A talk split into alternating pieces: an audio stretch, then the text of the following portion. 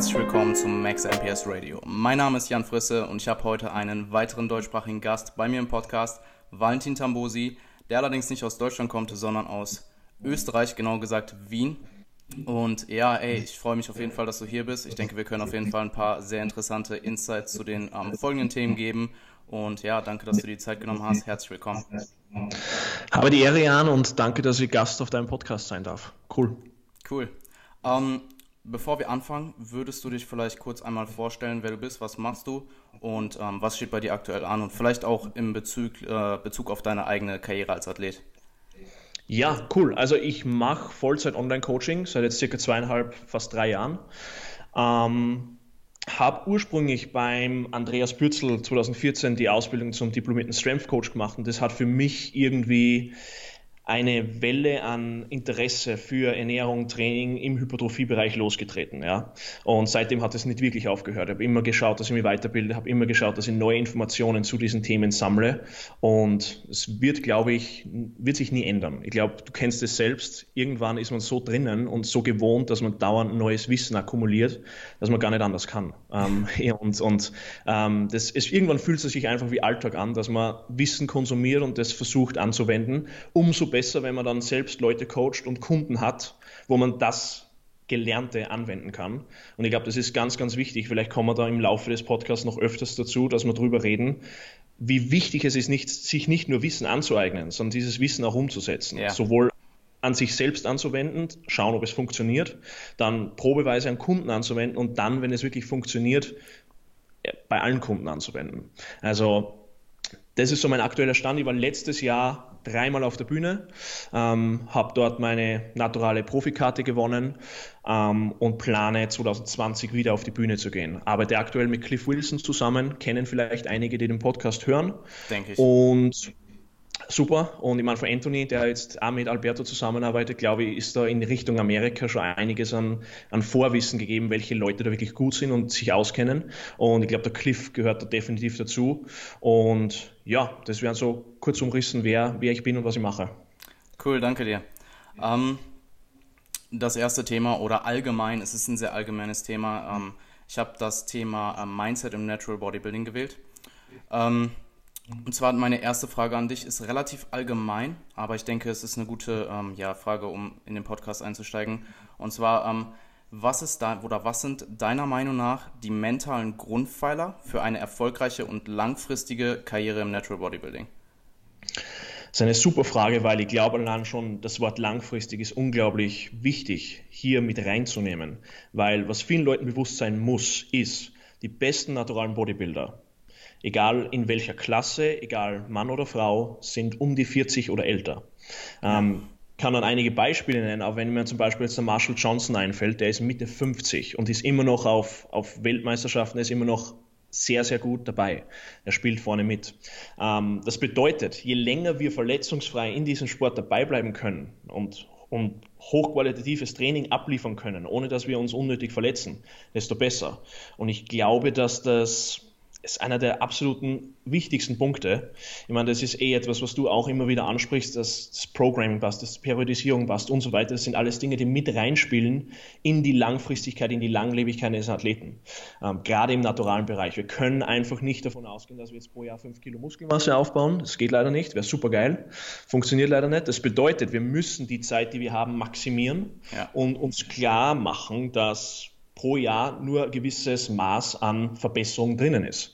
Gleichzeitig wollen wir aber nicht glauben, das ist glaube ich auch ein Fehler, der sehr oft gemacht wird, dass wir jetzt aufgrund unseres naturalen Statuses verloren sind und dass wir deswegen uns zurückstecken müssen und wir uns als Opfer sehen. Ich glaube, das ist auch etwas, was sehr, sehr oft passiert, dass die Leute dann sagen, naja, ich kann ja eigentlich nichts mehr rausholen, weil ich bin ja natural. Und die trainieren dann seit acht Jahren und du denkst da, hey, trainieren nochmal dreimal acht Jahre und dann schau mal, wo du stehst. Genau. Also der Zeitfaktor ist so unglaublich wichtig und ich glaube, das wird einfach oft unterschätzt. Ich glaube, viele, die sich dafür entscheiden, sind sich nicht bewusst, wie viele Jahre sie reinstecken müssen, damit sie schlussendlich so aussehen wie die Leute, die Weltspitze sind. Auf jeden Fall. Ähm, du hast schon super viele Punkte vorweggenommen, die ich mir ähm, notiert habe. ähm, es ist nicht schlimm, wir werden einfach gleich noch ähm, mehr in Depth auf diese einzelnen Punkte eingehen.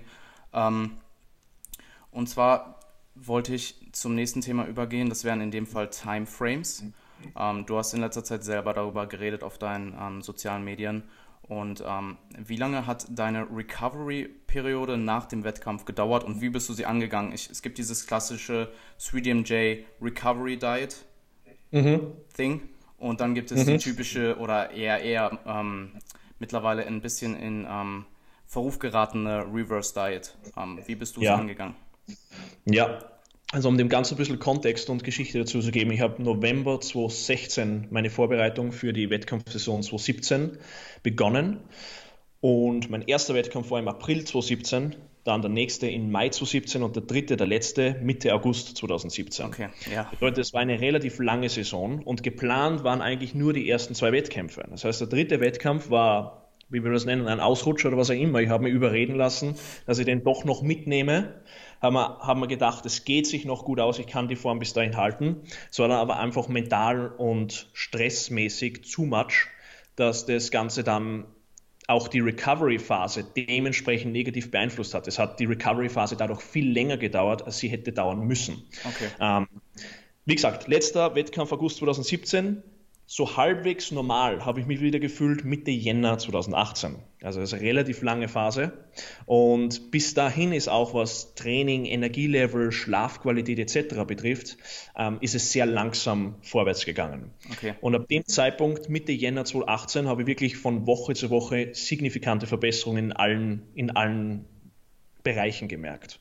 Und ja, ich kann jetzt sagen, jetzt ist es, jetzt ist es Mai, jetzt fühle ich mich wieder 100, 100 Prozent so, wie ich mich fühlen will, konnte mittlerweile auch wieder etwas aufbauen, denke ich.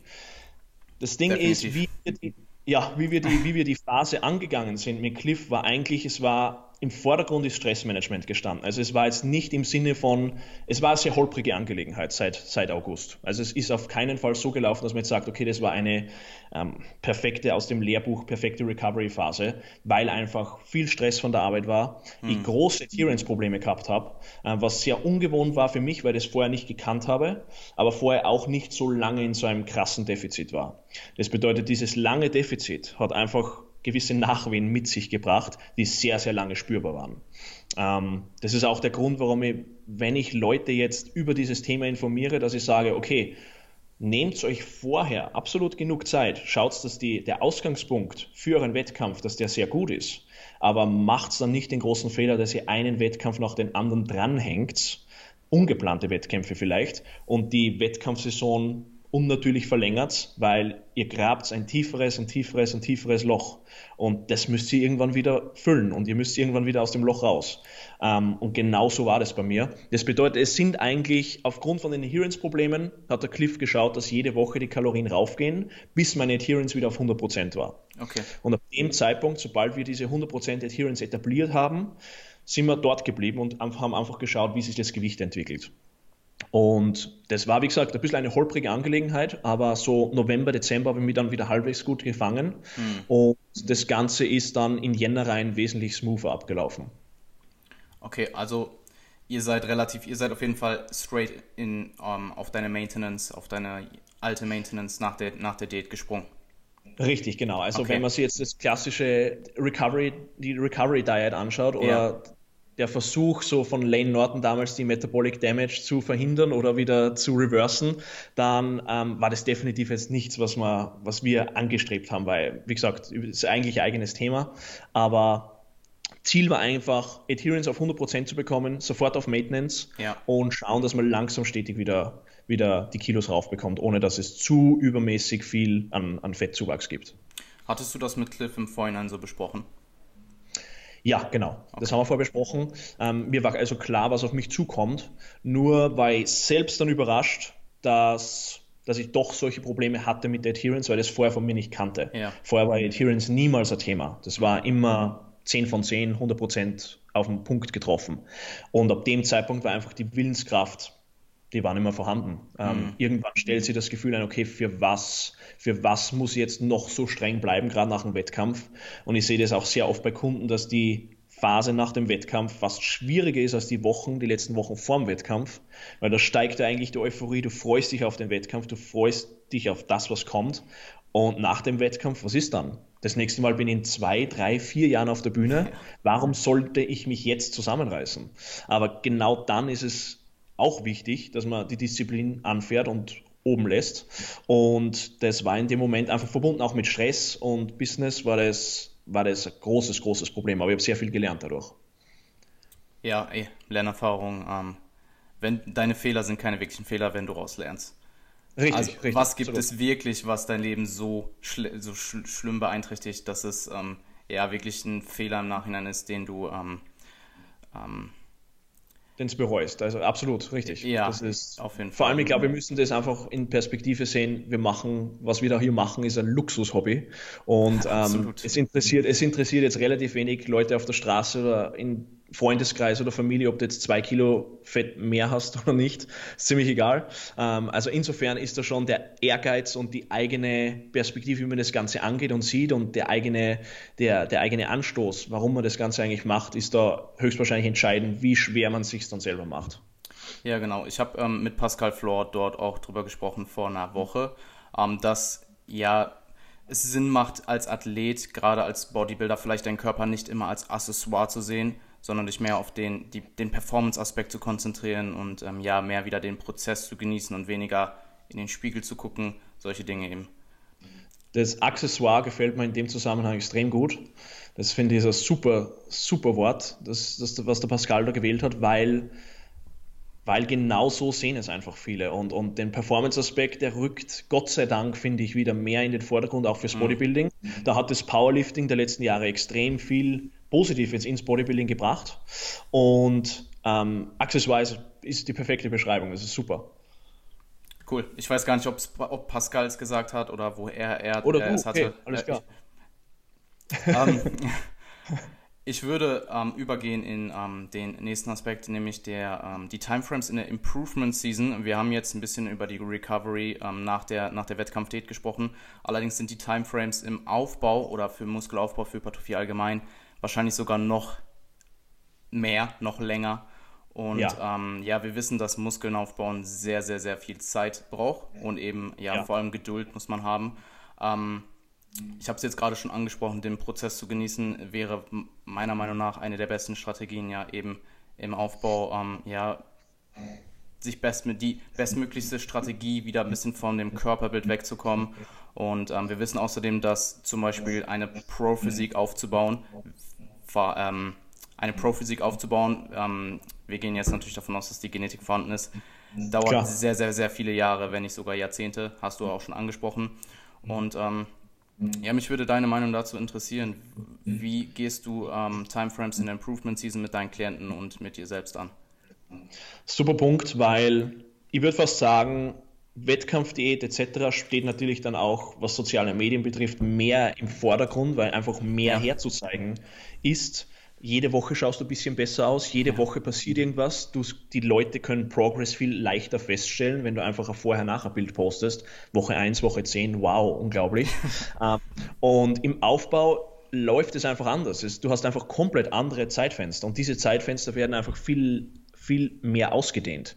Und ich glaube, ich tue mir relativ leicht mit dieser Phase, mit der Improvement Season, mit der Aufbauphase, aus dem einfachen Grund, weil mir am meisten Spaß macht, stärker zu werden ja. und das Ganze mit meiner Ernährung zu unterstützen. Stärker werden bedeutet jetzt nicht, nur zu, um ein bisschen Kontext zu geben, nicht One-Rep-Max oder Three-Rep-Maxes, sondern stärker werden im Bereich von 6 bis 20 Wiederholungen, egal ob das jetzt Compounds sind, Isolationsübungen, ja. was auch immer.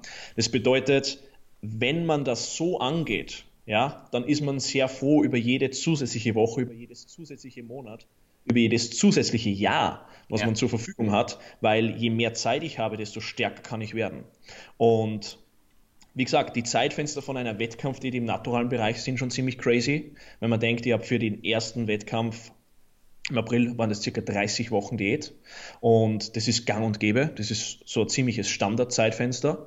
Und wenn man sich dann aber anschaut, wann gehst du das nächste Mal auf die Bühne, wenn diese Frage kommt und die Leute erwarten, dass ich dann sage, Herbst 2018 und es kommt dann aber Herbst 2020, ja. dann fällt den meisten einfach die Kinnlade runter. Warum? Weil sie einfach überhaupt nicht begreifen können, dass es sehr viel Zeit braucht, bis man signifikante Veränderungen präsentieren kann, die auch auf der Bühne sichtbar sind.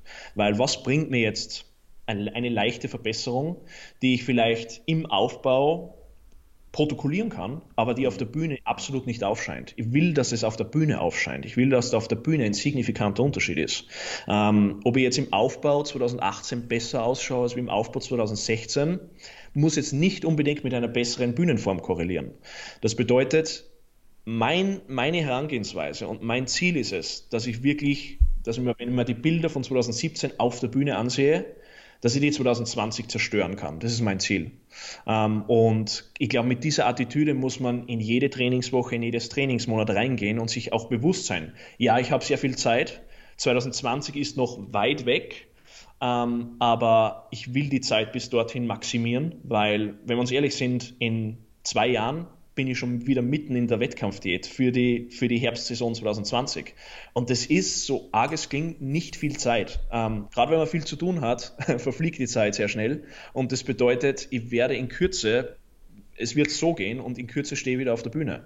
Das bedeutet, mhm. ich muss die Zeit bis dorthin maximal ausnutzen und ich glaube, da entsteht für viele gerade im Aufbau, egal ob die Offseason jetzt ein Jahr, zwei, drei oder vier Jahre sind, es, es schleicht sich so ein bisschen eine Langeweile ein. Und ähm, es, durch dieses lange Zeitfenster denken sich viele, ich habe eh genug Zeit. Und ich würde sagen, das ist eigentlich ein super Gefühl, wenn man viel Zeit hat, aber man soll auch diese Zeit, die man zur Verfügung hat, voll ausnutzen. Und ich glaube, das kann man ganz gut machen, indem man sich einfach anschaut, wie schauen meine nächsten Trainingszyklen aus ja. und jeden Trainingszyklus attackieren. Nicht einfach nur sagen, ich habe eh noch 10 Zyklen danach oder 30 Zyklen danach, sondern schau dir den nächsten Zyklus an und attackiere diesen Zyklus.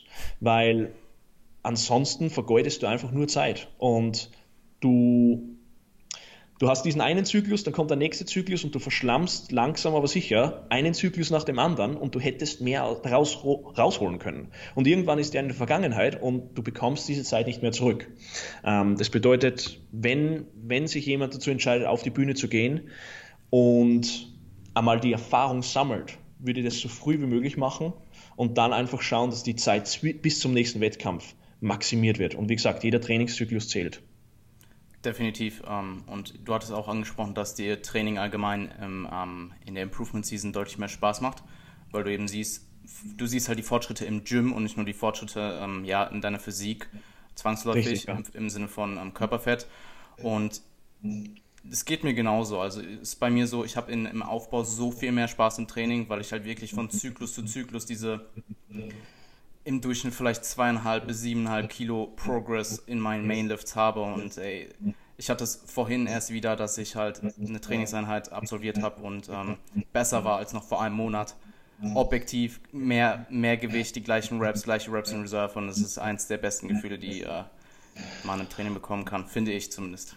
Absolut, kann ich nur bestätigen, weil wenn du mit dem Gefühl ins Gym fährst, dass du sagst, hey, ich bin jetzt eigentlich besser wie das letzte Mal, wo ich hier war, auch wenn das jetzt von physiologischen Faktoren her schwer begründbar ist, aber ja. wenn ich mit diesem Mindset dorthin gehe, ja, hm. und mit diesem Mindset durch die Tür gehe und sage, ich bin besser als wie vor letzter Woche und vor zwei Wochen und vor drei Wochen und so weiter, ähm, und das wirklich auf das, was dann schlussendlich, was ich dann schlussendlich freilege in der Diät, nämlich Muskelmasse beziehe, ja. dann ist das wirklich Progress, weil das ist auch ein Punkt, den viele vergessen. In einer Wettkampfdiät baue ich kein Gramm Muskulatur mehr auf. Das bedeutet, ich verbessere mich in dem Sinne null.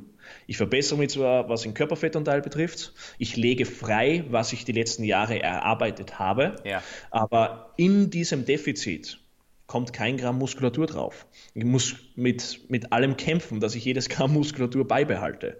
Und ähm, genau im Aufbau passiert, passiert eigentlich die ganze Magie. Im Aufbau ist, ist im Aufbau hast du die Möglichkeit, die Unterschiede rauszuarbeiten, die du dann in der, Di in der Diät freilegst. Genau. Ähm, ich denke, du kannst vielleicht sogar am Anfang der Wettkampfdiät, je nachdem wie hoch dein Körperfettanteil ist, vielleicht noch Muskulatur aufbauen, aber verlierst sie dann am Ende wieder und dann kommst du vielleicht bei netto null oder halt weniger raus, als du angefangen hast. Absolut, ja, stimme dazu. Ähm, eine Frage noch bezüglich der Mentalität und zwar, ähm, was mich unfassbar interessiert ist, in welcher Hinsicht haben sich deine Ansichten in Bezug auf die Trainingsmentalität und Philosophie in den letzten zwei Jahren, ähm, speziell seit du im äh, Gym trainiert, trainierst, verändert? Das ist eine super Frage, weil das ist definitiv ein massiver, massiver Denk Denkwandel, der da vor sich gegangen ist, weil ich, ich, ich sage das immer wieder zu Leuten im Gym, die entweder neu ins Gym kommen oder wenn ich einfach so mit jemandem im Gym rede. Ich bin absolut überzeugt davon, wenn du mit einem Trainingsplan ins Gym kommst und diesen Trainingsplan beibehältst, aber von dem Zeitpunkt an im Gym trainierst, hm. dass du automatisch besser wirst. Ähm, es ist komplett egal, was, ja, komplett egal, was das für Plan ist, egal ob der durchdacht ist, ob der auf dich angepasst ist, vergiss das. Allein die Tatsache, dass du in diesen Hallen trainierst, wird dich besser machen. Die Umfeld, das Umfeld, die Leute, die, die Atmosphäre, der ganze Style, der in diesen vier Wänden herrscht, macht einen riesen Unterschied und wirkt wirkt auf deine Psyche. Äh, ob das, jetzt, ob das jetzt die Geräte dort sind, das Equipment, die Leute oder die Bilder, die an den Wänden hängen. Alles. Diese Dinge haben alle einen Einfluss, absolut. Der Mensch ist ein hochpsychologisches, emotionales Wesen und mhm. alles hat einen Einfluss drauf. Das bedeutet, man sagt immer wieder, das Umfeld ist so wichtig für eine Person und ich glaube, das spielt einfach so viel Psychologie mit eine Rolle und bei mir hat es definitiv, definitiv einen großen Unterschied gemacht. Also ich kann mich erinnern, wie letztes Jahr ein Entladetraining im Fit-In gemacht habe, weil es einfach zeitlich besser gepasst hat, als wie ins Gym zu fahren. Okay. Und das war, das war unglaublich, der Unterschied, wie du, wenn du einfach reingehst und du hörst Radiomusik und du siehst ein paar lange Gesichter, Leute, die noch schnell vor der Arbeit trainieren gehen, niemand ist mit Leidenschaft dabei. Ja. Ähm, das ist einfach ein komplett anderes Umfeld. Und auf einmal merkst du, hey, mir ist jetzt erst bewusst, was ich da mit dem Gym eigentlich habe, weil mhm. es ist nicht selbstverständlich, dass du dann in einer Diät von dieser Atmosphäre eigentlich getragen wirst, obwohl du die katastrophal fühlst. also ähm, das macht einen riesen Unterschied aus und ist definitiv ein Ass, den man, den ich im Ärmel habe, was das, was das Umfeld, das Trainingsumfeld betrifft. Ich meine, du warst selber schon im Gym ein paar Mal, du kennst es, du kannst es bestätigen. Es ist komplett was anderes als wie ein Gym, wo, wo kein Herz und keine Seele drin steckt. Absolut, also ich kann es so hart bestätigen. Ich war, glaube ich, acht oder neun Mal dort und ähm, es ist ein Unterschied, es ist ein Unterschied von Welten. Also wenn ich bei mir im Fitix gucke, es ist nicht mal nur das Equipment, weil die Kette, bei der ich trainiere, hat auch relativ gutes Equipment. Also wir haben viel ähm, Hammer Strength und ähm, ja, genug freie Bänke, auch alles Hammer Strength Bänke. Natürlich eher schlechte Hanteln, aber ähm, die Grundausrüstung stimmt.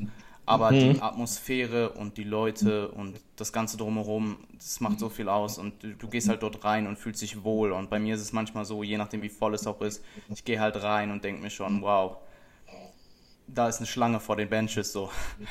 Ja, ja, ja, richtig. Richtig. Also ries, riesiger Unterschied. Und diese Attitüde, die dort herrscht, mhm. kann dich wirklich tragen. Ähm, also wenn du mal einen schlechten Tag hast, wenn man das so nennen will, dann kann es durchaus sein, dass wenn du dort durch die Tür gehst, dass das sehr schnell verfliegt. Ja. Und das ist etwas unglaublich Mächtiges. Das ist den Leuten, glaube ich, nicht bewusst, wenn sie irgendwo sich einschreiben und dort monatlich Mitgliedschaft bezahlen, dass das nicht selbstverständlich ist, dass das mit, mit dabei ist. Ja. Und im Gym ist das definitiv der Fall. Und das hat für mich einfach den Effekt gehabt, dass sich meine Trainingsintensität steigert. Ich habe einfach gelernt, dass dass ich keinen Respekt vor meinen Grenzen habe, ob das jetzt bestimmte Gewichte sind, ob das gewisse, gewisse Lifts sind, wo ich mir früher gedacht habe, hey, das kann ich jetzt nicht so angehen, wie ich es gerade angehe. Mhm. Ähm, das hat für mich einen riesen psychologischen Unterschied gemacht und das ist definitiv, definitiv ein großer Vorteil. Absolut. Ähm, ich habe dir ja von meinen Plänen erzählt, die ich vielleicht umsetze. Wer weiß, ich ja. habe in den letzten Tagen nochmal vermehrt darüber nachgedacht und ja, ich spiele auf jeden Fall mit dem Gedanken. Ja. Ähm, Kann ich verstehen, ja. Cool. Was sind ähm, deine, ja, du hattest es schon angesprochen, was sind deine Raten, äh, was sind deine Ansichten zu ähm, Hypertrophie-Raten als zumindest fortgeschrittener Athlet? Du hattest gesagt, dass ähm, wir sind uns eben beide bewusst, dass es eben nicht von dem einen Tag auf den anderen passiert. Es ist halt eben etwas, was sich akkumuliert im Laufe vieler Monate, wenn nicht sogar Jahre. Ähm, du hattest mhm. aber auch bei AJ im Podcast, glaube ich, erwähnt, dass du dich ja ein bisschen dagegen wehrst mit dem Gedanken, dich ähm, mit dem Gedanken zu befassen, dass du nur ein Kilogramm, ich glaube es war ein Kilogramm, ein Kilogramm Muskulatur im Jahr aufbauen kannst. Ähm, wie stehst ja. du da, dazu und was sind deine Gedanken? Ja, ich glaube, es ist ganz wichtig, dass man sich erstens einmal bewusst ist, was so der Durchschnitt ist, was, was wir ja über Studien oder Umfragen wissen, ja. wo sich da naturale Athleten einstufen können. Und das ist ab einem sehr hohen Level, ist zum Teil nur ein halbes Kilo pro Jahr, wenn, wenn ja. das überhaupt, ein halbes Kilo Muskulatur pro Jahr. Und wenn man das dann über Jahre hin zusammenzählt, sagen wir über vier Jahre sind es trotzdem zwei Kilo Muskulatur, das schaut auf der Bühne dann schon verdammt heftig aus ja. und auf einmal zwei Kilo Magermasse dazugekommen sind. Also so wenig ist es dann, wenn man es im Kontext sieht, gar nicht. Aber abgesehen von den harten Zahlen, denke ich mir einfach, wenn ich mit der Einstellung trainieren mhm. gehe und mit der Einstellung meine, meine, meine Ernährung angehe, dass ich sage, okay, es ist eh nicht mehr als nur ein halbes Kilo oder ein Kilo Muskelmasse pro Jahr drinnen, dann schieße ich mir schon vorhinein selbst ins Knie, meiner Meinung nach. Ich will einfach mit einer anderen Attitüde an diese Dinge herangehen. Ich will so herangehen, dass ich sage, mit jeder Mahlzeit, mit jedem Training maximiere ich mein Potenzial und ich werde über diese Zahl weit, weit hinausschießen. Warum sollte ich mich als Opfer sehen? Ähm, sozusagen als Opfer des naturalen Statuses und nicht mehr wollen. Ich kann mehr rausholen. Ich glaube, da muss man einfach ein bisschen mehr den Draufgänger-Gedanken etablieren und, und in sich wecken, weil ich glaube einfach, dass diese passive Herangehensweise ähm, für, viele, für viele eine Entschuldigung ist, dass sie sagen, okay, es geht eh nicht mehr, ich werde zurückstecken, ich werd, es, es reicht das, was ich gerade mache, weil es ist sowieso nicht mehr drinnen als ein halbes Kilo pro Jahr. Also diese, diesen Gedankengang, dieses Mindset lehne ich zu 100% ab. Das okay. interessiert mich nicht. Ich will einfach so viel wie möglich rausholen, bin mir aber trotzdem bewusst, dass es nicht 15 Kilo pro Jahr sind oder 5 Kilo oder was auch immer. Aber ich will einfach diese, diese dieses Schneckenrennen, was hier im naturalen Bereich vorgeht, ähm, werde ich einfach nicht akzeptieren. Ja? Und für mich selbst werde ich einfach ein anderes Mindset etablieren, wo ich sage, okay, ähm, das ist im Durchschnitt möglich und ich werde das einfach schlagen. Ähm, ich persönlich tue mir das sehr leicht, wenn ich da Konkurrenzdenken in das Ganze reinbringe und das Ganze zu einer Competition mache. Mich motiviert das unglaublich unglaublich. Und wenn mir jemand sagt, okay, du kannst nicht in diesem Jahr so und so viel aufbauen oder dich so und so viel verbessern in dem und dem Bereich, genau dann will ich das machen und erreichen, was die Person sagt, dass ich nicht schaffe. Und genauso gibt es sich bei den bei den Hypertrophieraten pro Jahr. Ähm, ich meine, schlussendlich, wie ist es messbar für jemanden, der fortgeschritten ist oder kein Anfänger mehr, weil der kann komplett eigentlich auf eine Waage verzichten, weil wie willst du jetzt ein Kilogramm Muskelmasse wirklich messbar machen ähm, im, im Laufe eines Trainingsjahres? Ich glaube, es kommt wieder darauf hinaus, werde ich im Training stärker und passiert bei meine, meine 10 Rep Maxes irgendwas ja. und kann ich, wenn ich wieder, sind wir wieder bei dem Thema, macht's Videos von eurem Training, wenn ich Videos von meinem Training vergleiche und mir anschaue, hey, wie schaut mein 10 Rep Max Squat vor einem Jahr aus und wie schaut er jetzt aus, ist mehr Gewicht auf der Stange, ist die Körperkomposition vergleichbar, ist mein Körpergewicht vergleichbar, Boom, irgendwas muss passiert sein. Irgendwas muss das zusätzliche Gewicht bewegen. Und ja, wie gesagt, es ist, ich weigere mich einfach, dass ich mir da gewissen, äh, gewissen Zahlen hingebe und will, wenn diese Zahlen überhaupt existieren, will ich diese schlagen. Und das motiviert mich unglaublich. P positiver Realismus. Also du hast die, du weißt, was realistisch möglich ist, aber du siehst dem Ganzen eben sehr positiv entgegen. Ja, ich glaube, positiver Realismus äh, umrahmt das Ganze perfekt. Cool. Ähm, ich hatte, wir hatten bereits angesprochen, ähm, dass es unfassbar wichtig ist, als ähm, ja gerade im ähm, Natural Bodybuilding, was eigentlich mehr an Marathon gleicht, ähm, eben langfristig zu denken. Und ähm, wir hatten bereits angesprochen, dass man im Aufbau ja sich vielleicht mehr auf den Prozess konzentriert und aufs Training oder auf den, äh, die, den Performance-Aspekt. hast du noch andere Strategien oder Ansätze, um potenziell langfristiger zu denken und dieses Mindset ein bisschen mehr zu integrieren? Mm, bezogen jetzt wirklich auf das Training, dass ich sage, ähm, ich will Progress besser messbar machen im Rahmen von, von diesen langen Zeitfenstern oder wie genau, wie genau meinst du? Ähm, ein gutes Thema wäre zum Beispiel Deloads. Ähm, zum Beispiel, dass ja. du regelmäßig Deloads implementierst, um eben langfristig besseren Progress zu machen. Und viele Leute, ja, gerade wenn sie es halt nicht gewohnt sind, weigern sich ein bisschen dagegen. Und okay. ähm, ich weiß nicht, ob du die Situation mit Klienten schon hast. Ich bin mir sicher, du hattest die, Klient die Situation mit Klienten schon. Ähm, ja. Wie probierst du das Ganze so zu vermitteln, dass du demjenigen ähm, halt erklärst, dass es langfristig eben dein Potenzial potenziert? Absolut, absolut. Ähm, ist also Deloads sind da eigentlich ein super Anker für das Ganze, um klarzumachen, wie, wie man das Ganze potenzieren kann. Weil ich glaube, ich glaube, das ist, das ist auch wieder so ein Ding, wenn du den Leuten dieses Mindset mitgibst, dass du sagst, hey, die Zeit, die du zur Verfügung hast, musst du maximieren, dann kommt gleichzeitig auch wieder der Gedanke, okay, ich will diese Zeit maximieren, die, die Person nimmt dieses Mindset an und verfällt dann aber gleich wieder in das andere Extrem, wo man denkt, okay, ich muss jetzt sieben Tage die Woche trainieren, ich muss, äh, ich kann niemals auswärts essen, weil jede Mahlzeit muss zu 100% getrackt sein und ja. so weiter.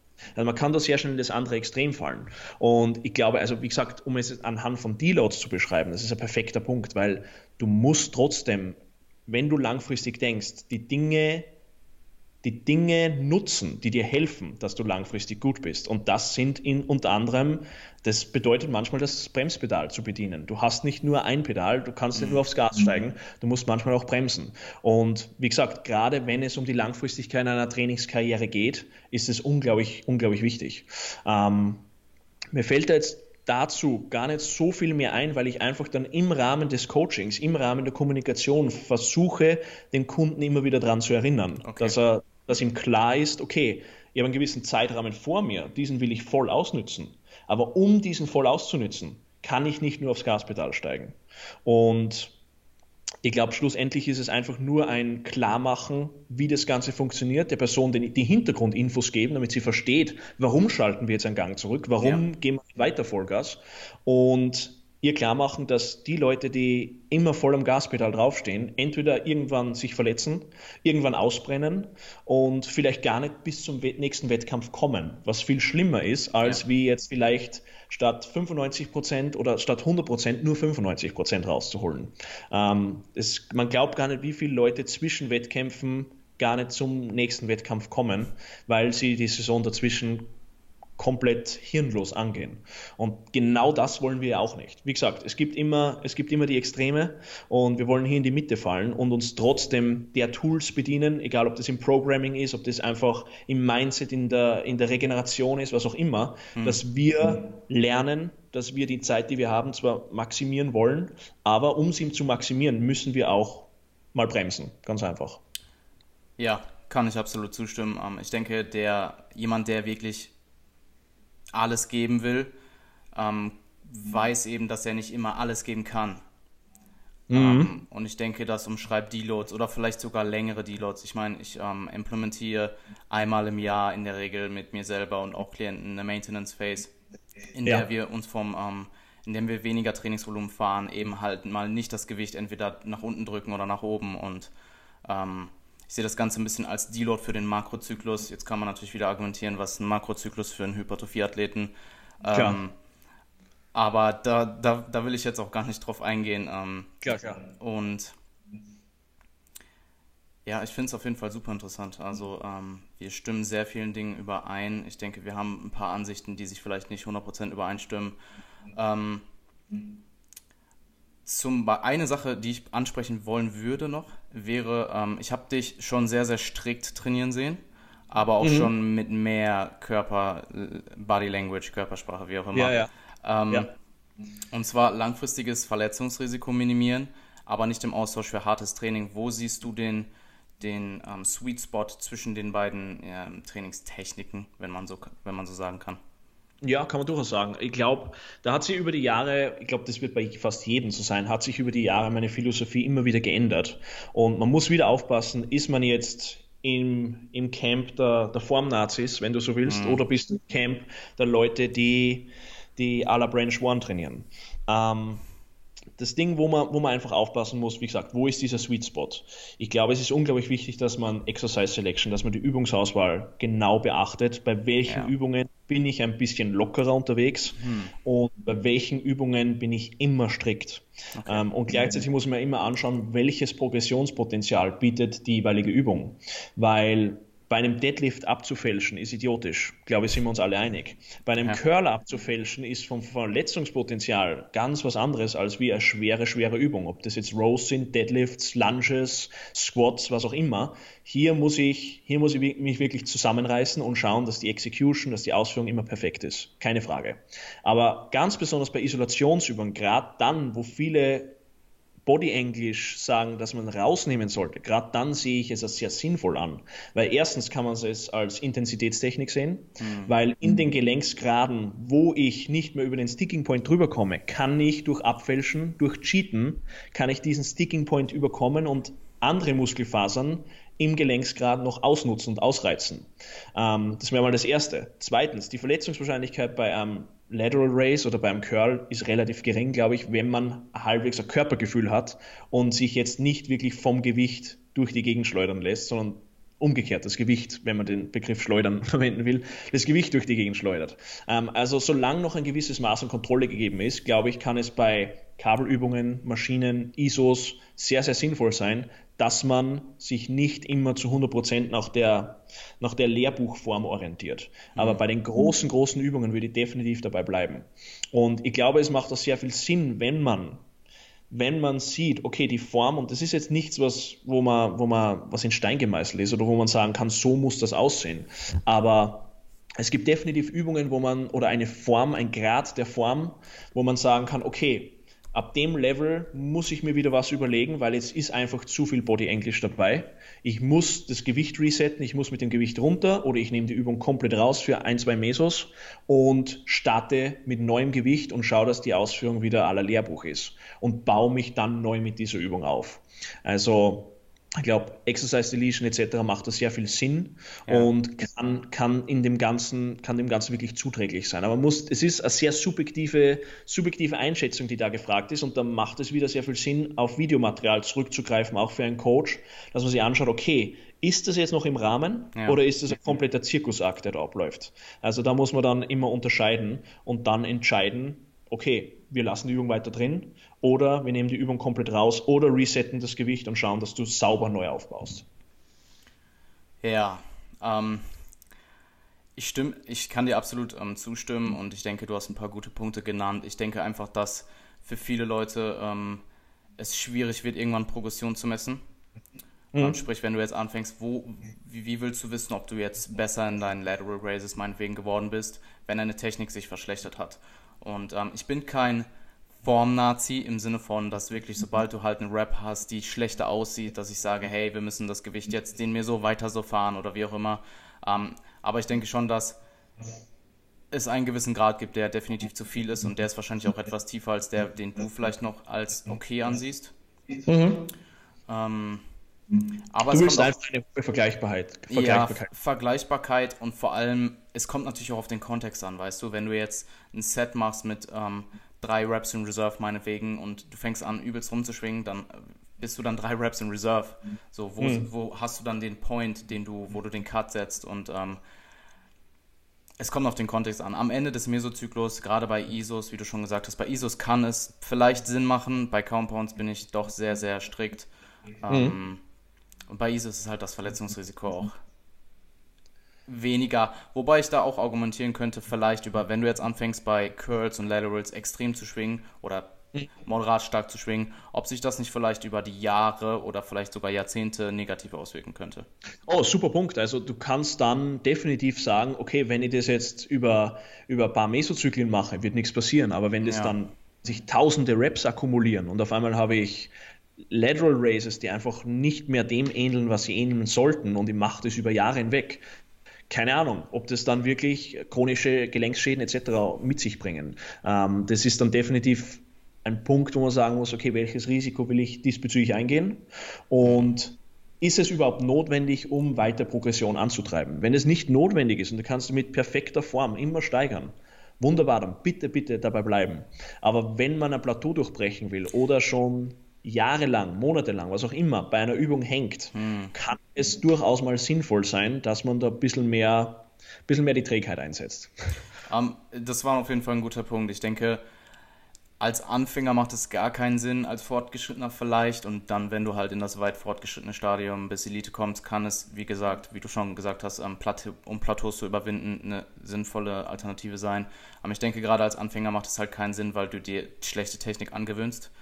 Ähm, und ja, die sich wieder abzugewöhnen, kann durchaus schwierig sein. Ich kann da aus Erfahrung sprechen. Ähm, Absolut, gerade bei den großen Übungen willst du das auf keinen Fall. Ja. Ähm, wie ist deine oder was ist deine Meinung zur ähm, relativen Intensität im Sinne von Abstand zum Muskelversagen? Ähm, wo siehst du Probleme mit mehr als, ich weiß nicht, ein, zwei Reps in Reserve ähm, und wendest du es mhm. selber an? Ja, ich halte in der Regel alles im Bereich von 0 bis 2 Reps in Reserve. Okay. Der Grund, warum ich da relativ weit unten bin, weil ähm, über die Jahre hat sie mit RP und mit Reps in Reserve einfach äh, eine, eine Scale, Scale uns, uns offenbart, die die größere Bandbreite als 0 bis 2 offensichtlich äh, offeriert. Ich glaube einfach, wenn das Ziel Hypertrophie ist, ja, dass sehr oft, dass wir sehr oft Gefahr laufen, dass wenn wir jetzt in einen Plan reinschreiben für einen Kunden Reps in Reserve 3, dass der schlussendlich, wenn ich mir dann das Video von der Person anschaue, dass das eigentlich Reps in Reserve 5 bis 7 ist. Und das ist meiner Meinung nach ein riesen, riesen großes Problem, weil natürlich vom Prinzip her macht es unglaublich viel Sinn, hier verschiedene Reps in Reserve äh, eine unterschiedliche Proximity to Failure einzusetzen und je nachdem, wo ich mich im Training befinde, dementsprechend zu periodisieren. Macht absolut Sinn. Das Problem ist, glaube ich, dass wir sehr oft diese Tools anwenden bei Leuten, die noch nicht hart genug trainieren. Bei jemandem, der hart genug trainiert, macht es unglaublich viel Sinn. Aber wenn jemand den Unterschied zwischen 10 Reps in Reserve und 3 Reps in Reserve nicht kennt, dann bringt man dieses, diese Skala absolut Nüsse. Und in so einem Fall, das ist einer der Gründe, warum ich dann gerne in den unteren Bereich gehe. Auch bei jemandem, auch bei jemandem, der schon fortgeschrittener ist. Aber dann muss man sich eben anschauen, in welchem Bereich halte ich mich da auf, bei welchen Übungen verwende ich die und die Reps in Reserve. Aber generell bin ich da sehr vorsichtig geworden. Also ich war bei zig Seminaren von Mike Tushira, ich habe selbst den RTS Classroom gemacht, kenne mich mit RP, glaube ich, ziemlich gut aus, habe die, hab die, hab das selbst jahrelang im Training angewendet und ich glaube, mhm. für Powerlifting, ja, macht es unglaublich viel Sinn und ja. Powerlifter sind auch wesentlich besser in dem Ganzen einzuschätzen, wo sie auf der Skala sind, weil es ist einfach ein bisschen einfacher, Ad 8 oder Ad 9 bei einem Squat einzuschätzen, als wie bei Curls oder Seitheben. Das ist einfach ganz was anderes. Oder wenn man, wenn man irgendwas Größeres nehmen will, Schrägbank drücken. Das bedeutet, ich glaube, man muss sehr aufpassen, wann man das anwendet. Und in vielerlei Hinsicht glaube ich einfach, das ist ein ähnliches Thema mit Intensitätstechniken, dass gerade bei jemandem, der Anfänger ist, mäßig fortgeschritten, dass man hier sehr, sehr genau sich anschauen muss, wie die Person vorher trainiert, ob die Person hart genug an sich trainieren kann, hm. damit Reps in Reserve Sinn machen. Guter Punkt. Also du siehst eher den praktischen, die praktische Umsetzung als Problem und weniger die Theorie dahinter. Richtig. Okay, ähm, ich denke, dass es ein Lernprozess ist. Ähm, ich kenne es, ich habe selber bei mir gemerkt, dass ich ähm, aktuell immer noch in Unterkörperübungen, gerade wenn die Raps dann ja jenseits der 10 Wiederholungen kommen, ähm, dass ich mich schwer tue, das wirklich dort einzuschätzen. In Oberkörperübungen bin ich ziemlich gut. Also ich habe es vor kurzem gemerkt, weil ich eine Rap zu viel gemacht habe und ja, ich habe halt einfach eine Null gehittet, eine Null Rap in Reserve und ich wollte eine One Rap in Reserve hitten. Ähm, denkst du nicht, dass man im Laufe der Zeit, wenn man sich regelmäßig filmt, wie du das schon angesprochen hast, ist auf jeden Fall sehr, sehr wichtig, sich regelmäßig zu filmen, ähm, dass man dafür eventuell ein Gefühl entwickeln kann und ziemlich gut darin werden kann. Ähm, Mhm. Gerade vielleicht, wenn man dann auch mal einfach einen Zyklus macht, wo man in der letzten Woche bis zum Versagen trainiert, um zu gucken, hey, es fühlt sich so und so an und so muss ich dementsprechend eine One-Rap in Reserve meinetwegen anfühlen oder eine Drei-Rap in Reserve. Definitiv. Ähm, Videos machen ist hier ein absoluter mhm. Schlüssel und glaube ich, wichtig. Und ich glaube, wie du selbst ansprichst, es ist auch wichtig, dass die Leute, ob, wie sinnvoll das dann vom Programming her ist, ist einmal dahingestellt, aber dass die Leute auch mal lernen, bis zum Muskelversagen zu trainieren, bis ja. zum wirklich konzentrischen Muskelversagen. Was bedeutet das? Wenn wirklich keine Rap nach dieser Rap gehen würde, mhm. wie fühlt sich das an? Wie fühlt sich das im Oberkörper an? Wie im Unterkörper? Ist das unterschiedlich für Quadrizeps, Hamstrings und so weiter? Ja. Ist es bei, wie ist es bei Verbundübungen? Ist es anders bei einer Isolationsübung und so weiter? Diese Dinge, wenn man diese mal erfahren hat im Training, dann glaube ich, kann man viel besser mit Reps in Reserve oder RP umgehen. Und dann kann man dort via Video ansetzen und schauen, dass man das Ganze wirklich feinbügelt und perfektioniert. Ähm, um noch einmal kurz auf die Videos zurückzukommen, weil wir das beide sehr gerne machen. Und ja. ich glaube, das wirklich ein unglaublich wichtiger Punkt ist. Ähm, man kann hier auch unglaublich gut feststellen, wie gut man im Einschätzen von Reps in Reserve bei den Schwachstellen ist. Weil so wie es bei mir ist, wenn ich glaube, ich mache eine Reps in Reserve für irgendeine Ruderbewegung, mein Rücken ist eine Schwäche und dann schauen wir das auf Video an und es sieht noch wesentlich mehr Reps in Reserve aus, dann habe ich ein großes Problem, weil dann ist mir bewusst, warum diese Muskelgruppe eine Schwachstelle ist, weil ich sie einfach nicht so hart trainiere wie die anderen Muskelgruppen und im Einschätzen von meinen Reps in Reserve viel schlechter bin.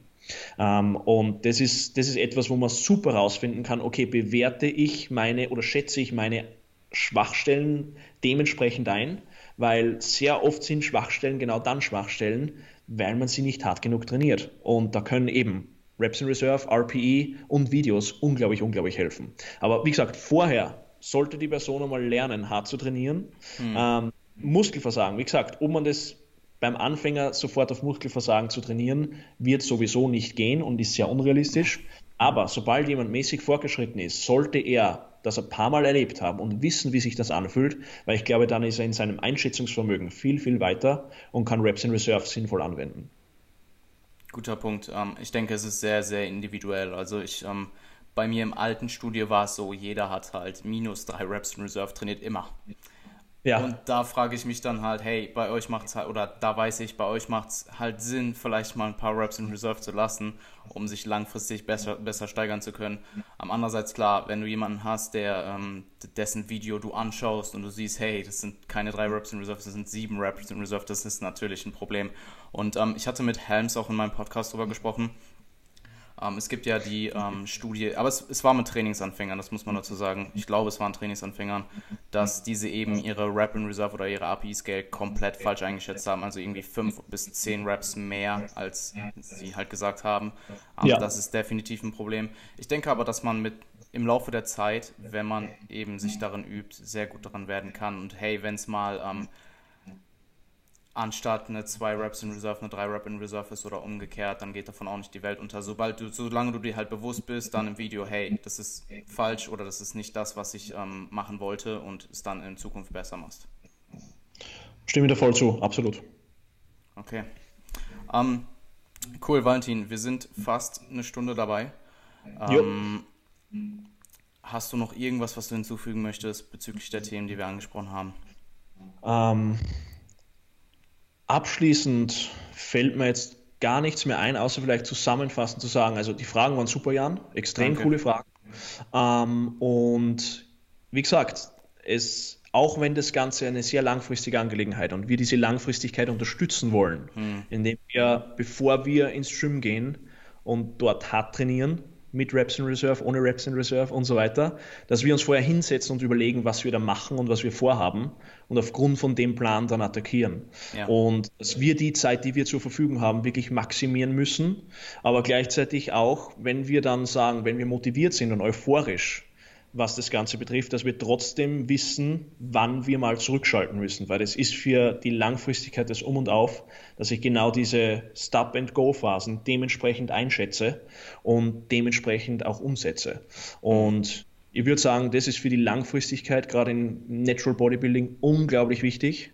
Und wie gesagt, wenn Leute sich denken, okay, da ist noch lange hin, weil ich habe nur noch ein Jahr Zeit, ein Jahr ist gar nichts. Zwei Jahre sind gar nichts. Schaut euch, wie gesagt, die Besten der Welt an. Sie sind alle zwischen 40 und 50. Ja. Und, ähm, das sollte ein bisschen einen Ausblick drauf geben, wie lange es dauert, um ein, auf ein sehr, sehr hohes Niveau zu kommen. Super Abschluss. Ähm, ich würde dir gerne die Möglichkeit geben, bevor, wir, ähm, bevor ich abschließe, ähm, deinen Content zu pluggen. Also, wo können Leute ja. deine Arbeit finden und ähm, ja, was sind deine sozialen Medien? Ja, also am besten, wenn man mich kontaktieren will, entweder über die Website valentintambosi.com, einfach mein Name durchgeschrieben, oder auf Instagram auch einfach mein Name Valentin Tambosi. Ich poste eigentlich nur noch auf Instagram, weil ich einfach damit das Gefühl habe, ich erreiche die Leute ja. besser. Über Facebook ist die letzten Monate ein bisschen schwierig geworden. Da habe ich jetzt einmal vor, jetzt meine Seite stillgelegt. Ähm, und wie gesagt, wenn mich jemand kontaktieren will, entweder Website oder Instagram, das sind die zwei Medien, wo ich am meisten unterwegs bin. Und ja, würde mich freuen. Cool. Ähm, Valentin, danke, dass du dir die Zeit genommen hast. Ich ähm, wünsche dir einen schönen Tag und mach's gut. Danke, Jan.